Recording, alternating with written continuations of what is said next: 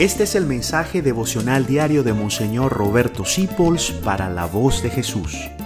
Queremos que la sangre de Cristo no se derrame en vano. Me encanta esta frase de San Ignacio. La falta de moderación muchas veces causa que el bien se convierta en mal y la virtud en vicio. Yo recuerdo siempre que en Bejuma me contaban que habían dos señoras viejitas familiares del párroco. Terminaba la misa y ellas se querían quedar allí a rezar el trisagio, a rezar el trisagio, a visitar al Santísimo. Y llegaba el, sobrino, el padre, y decía, para la casa, a a planchar, porque si ellas no se moderaban en su devoción, se convertía en flojera, ¿ves? En evasión de sus obligaciones. Así como al contrario, si uno no se modera en sus obligaciones, termina abandonando a Dios. Por eso decía San Santo Tomás de Aquino también que la virtud está en el medio, la moderación es algo muy bueno. Todo debe ser con moderación, porque cuando no hay moderación hay fanatismo. Y fíjense que sabio lo dice San Ignacio. La falta de moderación hace que el mal, que el bien se convierta en mal. Y hace que la virtud se convierta en vicio cuando no hay moderación.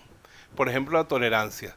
Si yo tolero tanto que dejo que el mal corra, ya soy un pecador, un vicioso. Soy una persona irresponsable. Yo tengo que tolerar, respetar la libertad ajena, pero cuando tengo que decir la verdad, también tengo que decir la verdad. Cuando tengo que corregir, tengo que corregir. Y así es con todo, con la comida. Si yo no tengo moderación, el alimentarme, que es para darme vida, me termina matando. Y si una mujer no tiene moderación en el cuidado de su figura, termina anoréxica, ¿ves? La moderación es como el ángel custodio que nos regula las virtudes.